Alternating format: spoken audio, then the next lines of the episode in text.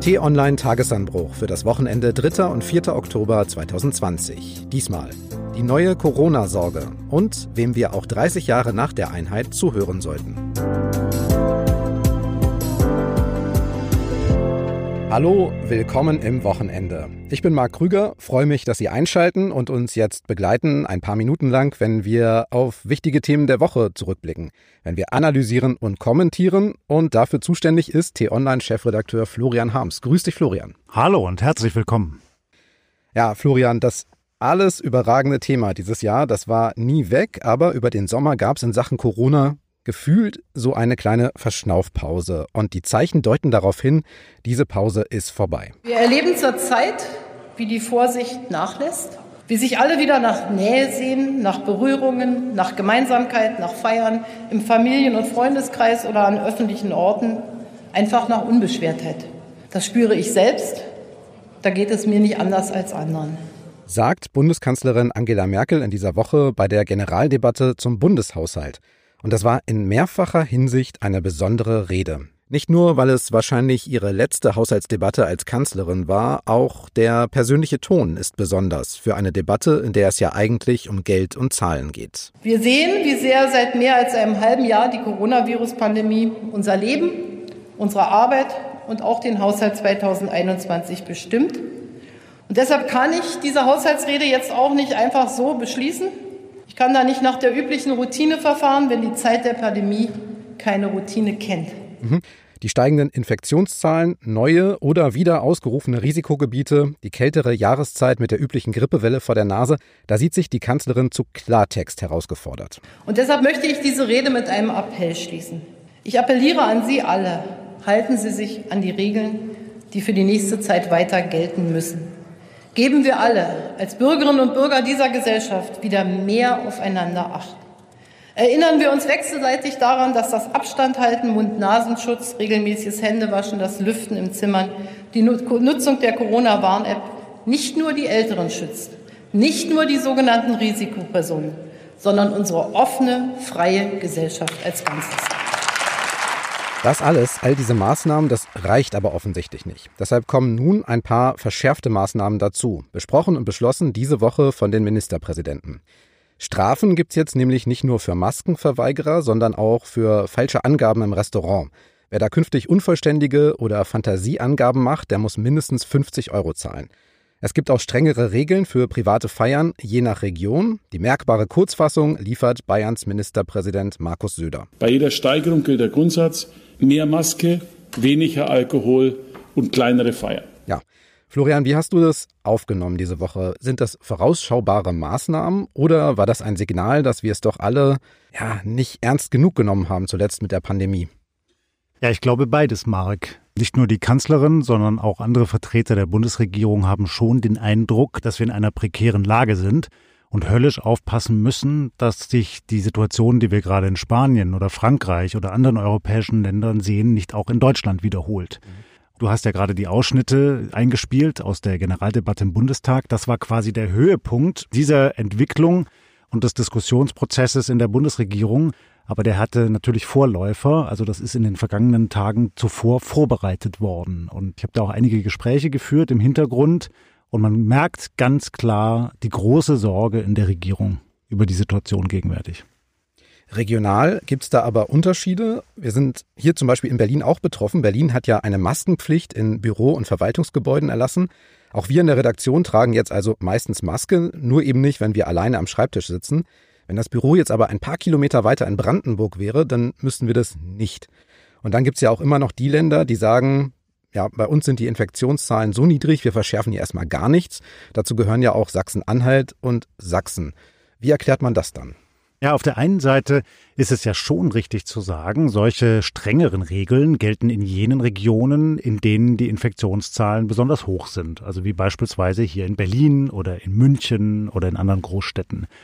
Die Frage ist aber, wird überall mit demselben Maß gemessen? Und das ist eben nicht der Fall, so dass ein Land wie Sachsen-Anhalt sagt, für uns gelten ein bisschen andere Regeln und wir halten uns nicht genau an das, was in anderen Bundesländern gemacht wird. Und das finde ich schwierig. Sachsen-Anhalts Ministerpräsident Rainer Haseloff von der CDU, der hat bei uns im Interview diese Woche gesagt, wir haben das zweitniedrigste Infektionsgeschehen und da soll ich allen Ernstes den Hammer hervorholen.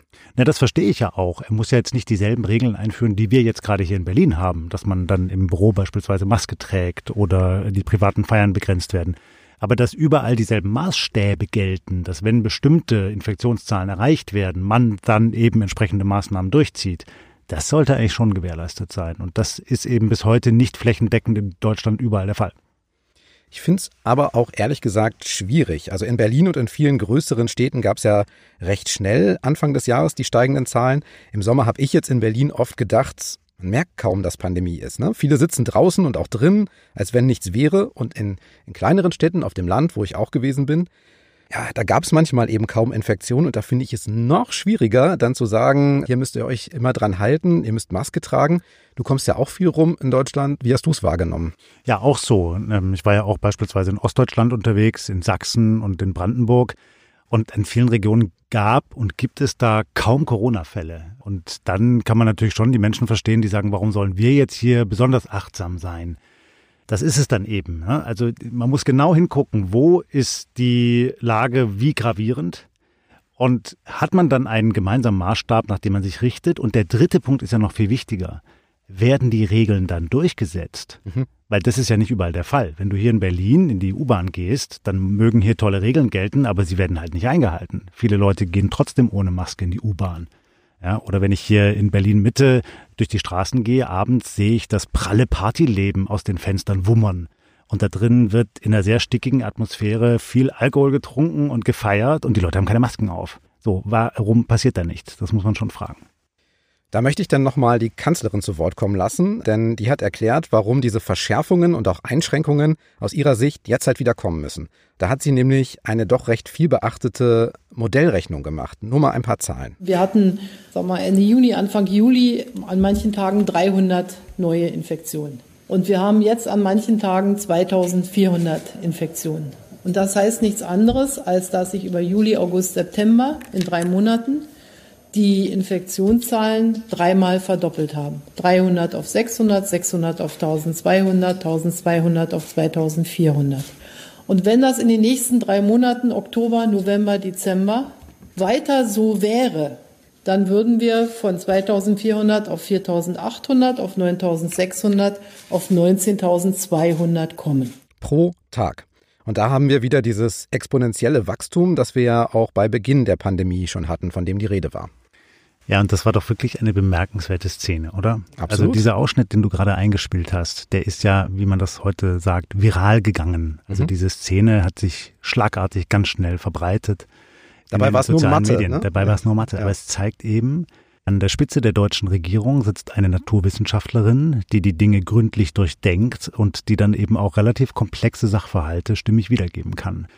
Und das kann man ja einfach mal vergleichen in diesen Tagen mit einem Land wie Amerika, wo wir eine Präsidentschaftsdebatte gesehen haben, wo es eigentlich nur darum ging, sich gegenseitig zu beschimpfen. I'm not going to answer the question because, because the question is, the question is, the question, left. Will you shut up, man? Who is on your list, Joe?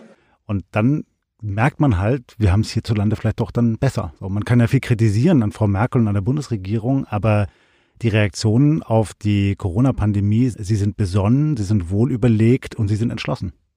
Und sie mögen auch durch diese simple Rechnung gut begründet sein. Ich bin trotzdem gespannt drauf, ob das jetzt funktioniert. Wir hatten ja heftige Einschränkungen von März bis Mai. Da haben wir fast alle nur zu Hause gesessen, da Zeit verbracht.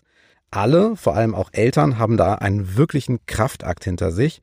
Dann ein bisschen Entspannung, wie beschrieben, im Sommer. Und ich frage mich jetzt, ob das Verschärfen nun wieder funktioniert. Es gab ja in der Zwischenzeit auch Proteste gegen die Corona-Maßnahmen und so weiter. Lockern ja, aber verschärfen. Na, ich hoffe es doch, dass es an der richtigen Stelle funktioniert und die Leute sich dran halten. Ich habe aber auch den Eindruck, und da ist so eine Rede, wie wir sie jetzt von Frau Merkel gehört haben, ganz, ganz entscheidend. Wir riskieren gerade alles, was wir in den letzten Monaten erreicht haben.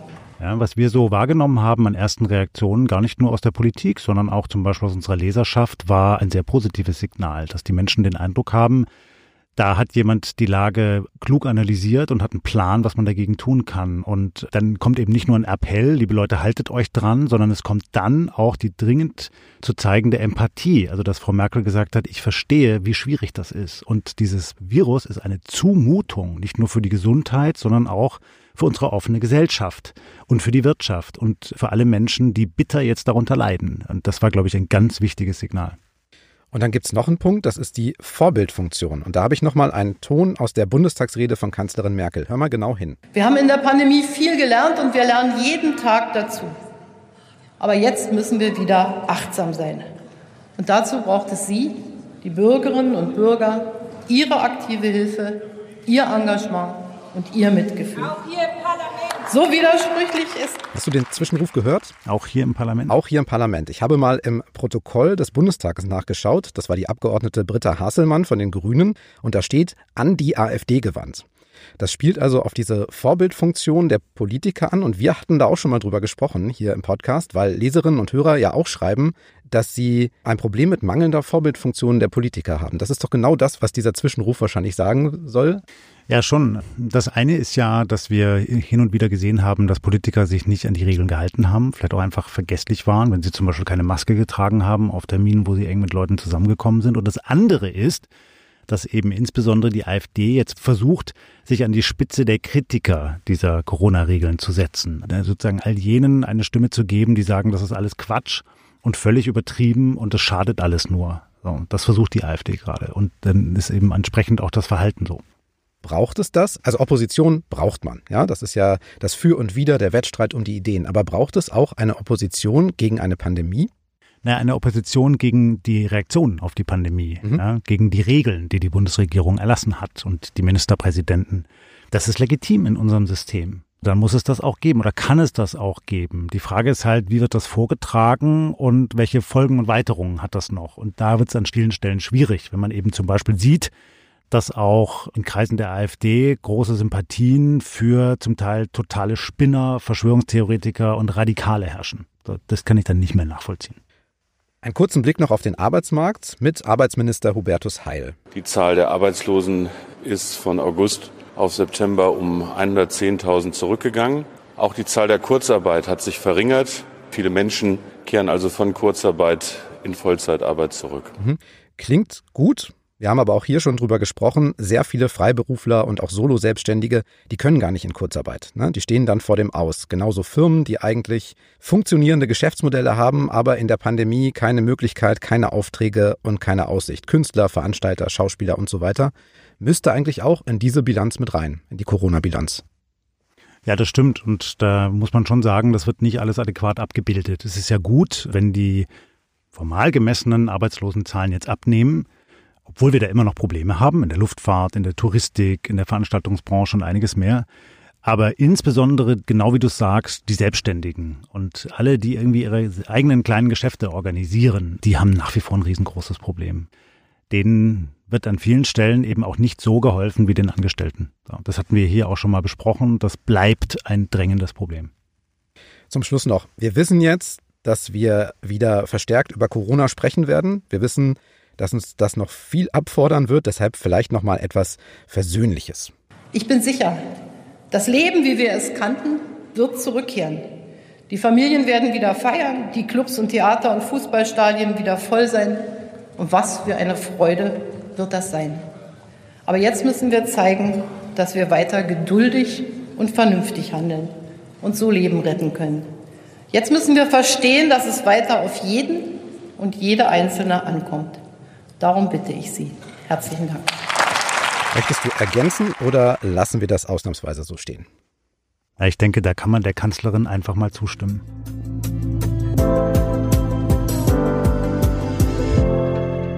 Zweites Thema. Und ich lade mal dich, Florian, und alle unsere Hörerinnen und Hörer zu einem kleinen Quiz ein. Genau hinhören, was ist das für ein Moment?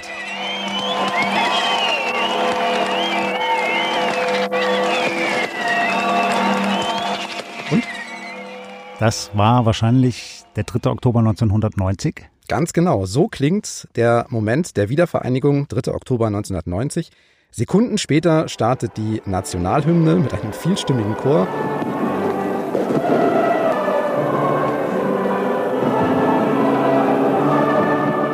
Es sangen Bundespräsident von Weizsäcker, Kanzler Kohl, Außenminister Genscher und Hunderttausende Menschen vor dem Reichstagsgebäude in Berlin. Guten Abend, meine Damen und Herren. Die Deutschen leben wieder in einem souveränen, freien und geeinten Land. 45 Jahre nach dem Zweiten Weltkrieg endete in der vergangenen Nacht die deutsche Teilung. Die DDR und die Bundesrepublik vereinigten sich zu einem Staat. 30 Jahre ist das an diesem Wochenende her. Eine ganze Generation. Da sind also Menschen herangewachsen. Die sind heute 30, haben vielleicht auch schon Kinder und die kennen die Teilung Deutschlands nur aus dem Geschichtsbuch. Fühlst du dich jetzt auch alt, Florian? ja, Marc, ich komme mir manchmal alt vor, ja. wobei es ja viele gibt, die noch viel mehr erlebt haben als ich. Ja, aber das war schon eine unfassbare Zeit. Was macht das mit dir, das jetzt zu hören? Ich bin gerührt, ich bin nach wie vor gerührt, wenn ich diese Szenen sehe und höre. Also nicht nur die, die du gerade eingespielt hast, sondern auch die berühmte kurze Ansprache von Außenminister Genscher in der Prager Botschaft. Da kommen mir jedes Mal die Tränen, als er den DDR-Flüchtlingen verkündet hat. Heute ihre Ausreise. Der Rest geht dann unter im Jubel ja, das geht mir nah, das geht mir wirklich nah. Und das ist sowas Besonderes, dass in diesem geteilten Deutschland, in dem in einem Teil immer noch eine Diktatur herrschte, eine friedliche Revolution die demokratische Wiedervereinigung dieses Landes ermöglicht hat. Eine Revolution der Bürger, das ist weltbewegend. Kurzer Blick in unsere Biografien. Wir sind beide im Westen geboren und aufgewachsen, aber wir beide haben auch eine Ostbiografie sozusagen, haben lange in Sachsen gewohnt. Du in Dresden, ich in Leipzig, du ein bisschen eher als ich. Wir arbeiten hier in Berlin im alten Osten. Ich fahre jeden Tag auf dem Weg hierher zur Arbeit zweimal über die frühere Grenze. Wie ist das bei dir? Denkst du noch in diesen Ost-West-Kategorien? Interessant, Marc, ja, eigentlich schon. Aber nicht im Sinne von einer Herabsetzung des einen Teils dem anderen gegenüber. Und auch nicht immer so, dass ich das Gefühl habe, hier verhält man sich jetzt anders als im anderen Teil Deutschlands. Aber mir fällt es einfach immer wieder auf.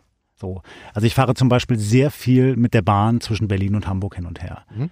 Und da arbeite ich immer, da schreibe ich zum Beispiel häufig den Tagesanbruch und dann gucke ich so gelegentlich aus dem Fenster und merke, jetzt bin ich im Osten oder jetzt bin ich im Westen. Woran siehst du das? Na, woran? Das sind Eindrücke, das sind Erinnerungen an Landschaften, das sind aber auch so Blicke auf ganz riesengroße Felder, ja, also Äcker, so, die so groß sind, dass ich immer den Eindruck habe, ja, so große Äcker gab es nur in der DDR früher und dann eben in Ostdeutschland. Das mag in Teilen nicht stimmen, aber es ist dieser Eindruck, der sich festgesetzt hat. Ja, oder Ortsnamen natürlich. Selbst wenn ich jetzt nicht genau sagen könnte, ich bin ganz hundertprozentig sicher, dass dieser Ort in äh, Ost oder West ist. Aber da bleibt etwas, da bleibt etwas in der Erinnerung und ich glaube, das geht vielen Menschen so. Es ist also viel passiert, es ist auch viel zusammengewachsen. Man kann aber auch heute noch die Geschichte an Wirtschaftszahlen ablesen, nur mal ein paar. Die gibt's bei unseren Kollegen von Statista für 2019. Arbeitslosenquote West 4,7 Prozent, Ost 6,4. BIP je Einwohner, also Bruttoinlandsprodukt, knapp 44.000 West gegen rund 30.000 Ost. Allgemeine Lebenszufriedenheit auf einer Skala von 1 bis 10. West 6,9, Ost 6,3. Man kann jetzt immer so weitermachen, aber diese Beispiele sollen nur mal zeigen, so ganz gleiche Lebensverhältnisse herrschen auch 30 Jahre später halt noch nicht. Ja, das ist so. Und das wird sicherlich auch noch eine Zeit lang dauern. Und es gibt ja auch berechtigte Kritik von einigen Menschen, insbesondere in Ostdeutschland, dass das so ist. Und es ist ganz viel getan worden. Und ich wehre mich immer so ein bisschen so gegen diese manchmal zu pauschale Kritik, dass alles schiefgelaufen sei. Ja, das ist nicht so. Die Wiedervereinigung und ihre Folgen sind eine riesengroße Erfolgsgeschichte für unser Land und für uns alle. Gleichwohl kann man ja kritisieren, wo Dinge nicht gut genug gelaufen sind. Also die Unterschiede, auch die Unterschiede in den Renten bislang noch, zumindest in gewissem Maße. All das kann man ja kritisieren. Und das ist, glaube ich, auch wichtig, dass man den Menschen zuhört und sie auch ernst nimmt so dieses Gerechtigkeitsding, gleiche Lebensverhältnisse, auch gleiche Renten. Ja, und auch zurückschauend die Anerkennung der Lebensleistung. Das mhm. ist etwas, was ich häufig höre in Ostdeutschland von Menschen, die wirklich noch die DDR erlebt haben, dort gearbeitet haben, die heute vielleicht 50 aufwärts sind. Also einen großen Teil ihres Lebens dort zugebracht haben, aber hinterher den Eindruck gewonnen haben, dass das gar nicht richtig gewürdigt wurde oder nichts wert sein soll oder es war alles falsch oder Quatsch und die Arbeit und die Produkte, die sie dort erarbeitet haben, waren minderwertig und so. Das hört man schon noch an vielen Stellen und das ist nicht gut.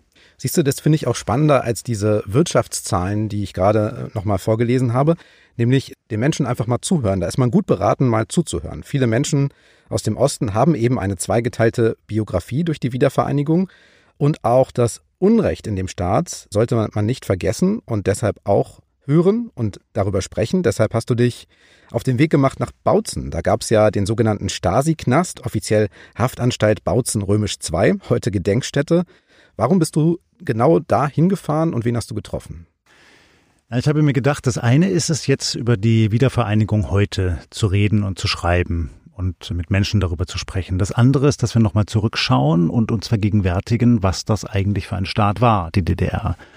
Es war eine Diktatur, ein Unrechtsstaat, der die eigenen Bürger eingesperrt und unterdrückt hat. Und die Stasi war ein perfides System des Spitzelns und Unterdrückens und Rechtenehmens. Und es gab einzelne Orte, an denen das besonders deutlich geworden ist, zum Beispiel die Gefängnisse, hier in Berlin Hohenschönhausen und in Bautzen eben der Stasi-Knast Bautzen 2. Also bin ich da hingefahren und habe einen Zeitzeugen getroffen, Manfred Matthis, der war dort jahrelang inhaftiert. Und der hat mich da rumgeführt und hat mir das alles gezeigt. Und du hast doch mit ihm gesprochen. Was hat er gesagt? Wie geht's ihm denn damit, wenn er heute durch diesen Knast geht? Das war sehr interessant, weil er sagte, jahrelang wollte er sich gar nicht mehr damit befassen, mit diesem Teil seiner Biografie. Und irgendwann hat seine Tochter ihn gedrängt und hat gesagt, Mensch, du musst darüber erzählen. Und seitdem, seit etwa anderthalb Jahren erst, macht er regelmäßige Führungen durch das Gefängnis. Mir hat er eine exklusive Privatführung gegeben.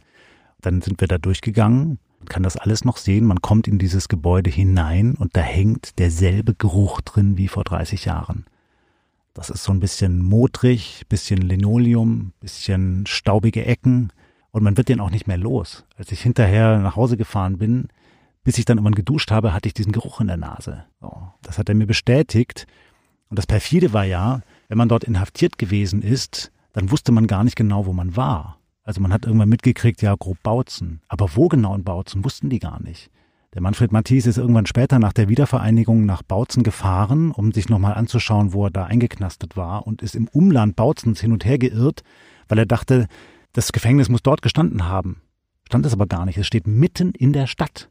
Hieß das Haus des Schweigens, so hat die Stasi das genannt, weil die Leute da wirklich eingeknastet und auch durch Geräuschlosigkeit quasi gefoltert wurden. So völlig abgeschottet von der Öffentlichkeit die verschiedenen Stockwerke in dem Gefängnis, verbunden durch eine ja, Treppe mit Maschendrahtzaun, waren so eingeteilt, dass auf einigen Stockwerken im oberen Bereich DDR-Bürger inhaftiert waren, weiter unten die Bürger, die aus dem Westen inhaftiert worden sind, zum Beispiel Fluchthelfer. Und die kamen nie in Kontakt miteinander. Die wurden immer separiert. Die wurden auch getrennt in die Duschräume geführt oder in die Arbeitsräume. Und all das hat der Manfred Matthis mir sehr anschaulich erklärt. Er hat mir gezeigt, wie die Fenster weiß zugetüncht waren, damit man nicht rausgucken konnte. Das heißt, jahrelang eingesperrt zu sein und man kann noch nicht mal rausgucken. Man kann vielleicht mal ein bisschen kratzen, aber dann wird man dafür erwischt und bestraft und gleich mal in den Kerker gesteckt. All das gehörte zu diesem Haftalltag. Er hat mir erzählt, wie er einmal eine flapsige Bemerkung gemacht hat gegenüber einem Stasi-Oberst, dass er gesagt hat, na, wir könnten ja hier auch mal streiken für unsere Rechte. Was war das Ergebnis? Sofort Arrestzelle, fünf Wochen lang eingesperrt im sogenannten Tigerkäfig wirklich mit Gittern, die man so zuschließen konnte, dass der Häftling nicht zur Toilette gelangte, tagelang. Ja, und das Ergebnis kann man sich vorstellen. All das in diesem Staat DDR. Und der Manfred Mattis sagte mir dann eben, er möchte, dass heutige Generationen, weil du das gerade auch angesprochen hast, Menschen, die das vielleicht nicht mehr erlebt haben, diesen Staat, das wissen und sich vergegenwärtigen. Und sich eben klar machen, was das für ein System gewesen ist, die Stasi und der angeblich praktizierte Sozialismus. Ich finde es auch wichtig. Ich kann auch die runde Ecke, das Museum in der runden Ecke in Leipzig sehr empfehlen. Da sind auch noch Zeitzeugen, mit denen kann man sprechen und ich habe da immer sehr viel mitgenommen. Und so wie du es erzählst, geht man dann auch noch mit einem ganz anderen Blick auch auf diese Zeit wieder nach Hause. Ganz genau so ist das. Das, das bewegt einen dann. Deshalb habe ich ja auch drüber geschrieben im Tagesanbruch. Und ich kann das jedem nur empfehlen. Nicht um dann Betroffenheit zu heucheln oder um zu sagen, ja Gott, alles so schlimm, sondern um zu verstehen, was die Grundlage des Lebens in unserem heutigen Land ist, was eben manche Menschen wirklich geprägt hat, denn die leben ja noch unter uns, nicht nur die Häftlinge, sondern auch die Täter. Wenn man in diesen Gedenkstätten unterwegs ist, dann kann man das Glück haben, eine Führung mit einem Zeitzeugen zu bekommen. Das sind immer Opfer, immer ehemalige Inhaftierte. Aber die Täter, mit denen kann man nicht reden. Fast keiner von denen ist bereit, mal offen darüber zu reden, was da eigentlich passiert ist. Überall wird abgeblockt und gemauert. Viele davon vertreten so die Haltung, das war damals das System und ich habe mich da richtig verhalten und ich will da auch nicht mehr nachgefragt werden und bleib mir bloß weg damit. Ja, und was bildest du dir ein, mir kritische Fragen zu stellen? So war das eben. Wir waren ja am Recht. Und das ist schon schwierig. Das heißt und zeigt eben auch, bis heute ist diese Gewalt und sind diese Probleme nicht wirklich komplett aufgearbeitet worden. Auch bei offiziellen Feierlichkeiten ist das ja meistens nicht so das Thema. Also da geht es nicht um die Täter, da geht es jetzt tatsächlich um die, um die Einheit und das wiedervereinigte Deutschland. In diesem Jahr ist der offizielle Tag der deutschen Einheit in Potsdam. 30 Tage lang seit Anfang September läuft das da schon. Da ist auch der Festakt in diesem Jahr. In Deutschland gibt es jetzt keine Militär- oder Flaggenparade, wie das in anderen Ländern so der Fall ist, sondern es gibt Reden. Welche Funktion siehst du bei diesem Tag? Na schon, dass man sich nochmal erinnert und vergewissert, was wir da alle gemeinsam als Nation geleistet haben. Und dass das nicht selbstverständlich ist, eben weder die damalige Leistung noch die heutige, denn Wiedervereinigung ist ja nie zu Ende. Wiedervereinigung muss gelebt werden, jeden Tag, im Miteinander. Die Grundlagen, also die Demokratie, der Rechtsstaat, der Pluralismus, die Toleranz in unserer Gesellschaft, die müssen wir jeden Tag uns wieder erarbeiten. Und das ist dann schon wichtig, dass man sich das an einzelnen Daten, wie zum Beispiel diesem Feiertag, immer wieder vergegenwärtigt. Was war oder ist besonders in dieser Woche, fragen wir an dieser Stelle im Podcast. Und die Frage reiche ich gleich mal weiter, Florian. Und ich ahne, dass deine Besonderheit diesmal auch etwas mit der Wiedervereinigung zu tun haben könnte. Ja, Marc, weil du es ja vorhin schon angesprochen hast, ich habe Anfang der 90er in Dresden gelebt und ich möchte einfach mich erinnern und kurz erzählen, dass ich da einen ganz lieben Freund damals kennengelernt habe. Ich war ein junger Mensch, ich war zum Zivildienst Anfang der 90er Jahre dort. Grün hinter den Ohren, wollte den Osten erfahren und entdecken und dann habe ich dort einen lieben Kollegen kennengelernt in diesem Krankenhaus, der mir sofort aufgenommen hat, mir sein Dresden gezeigt hat, seinen Freundeskreis, mir ganz viel erklärt hat und das ist eine dicke Freundschaft geblieben bis heute. Und das steht auch für mich so neben der persönlichen Ebene so ein bisschen sinnbildlich, ja, so dass man sich quasi von Ost nach West und von West nach Ost die Hände reichen und ganz dicke Freundschaften schließen kann. Also ich genieße das bis heute und kann jeden eigentlich nur ermuntern, einfach mal viel im jeweiligen anderen Landesteil unterwegs zu sein. Da leben ganz tolle Menschen auf der anderen Seite. Dann Grüße an dieser Stelle. Bewerten Sie diesen Podcast gern bei Apple. Da kann man bis zu fünf Sterne vergeben und dabei helfen, dass auch andere den Tagesanbruch entdecken. Sagen Sie es gerne weiter an Freunde, Bekannte, Familie. Zeigen Sie denen kurz, wie einfach es ist, Podcasts zu hören bei Apple, Spotify, in jeder Podcast-App. Und mit einem kostenlosen Abo verpassen Sie auch keine Folge. Unsere Podcasts mit allen Links finden Sie auch in der Übersicht unter t-online.de-podcasts. Und da empfehle ich Ihnen noch unseren Elektromobilitätspodcast Ladezeit. Da geht es in der neuen Folge darum, wie man E-Autos möglichst schnell und möglichst günstig lädt. Schreiben können Sie uns natürlich auch, am besten an podcasts.t-online.de. Freuen wir uns. So, das war's für heute. Ich sage danke fürs Hören, tschüss und bis zum nächsten Mal. Tschüss und bleiben Sie uns gewogen.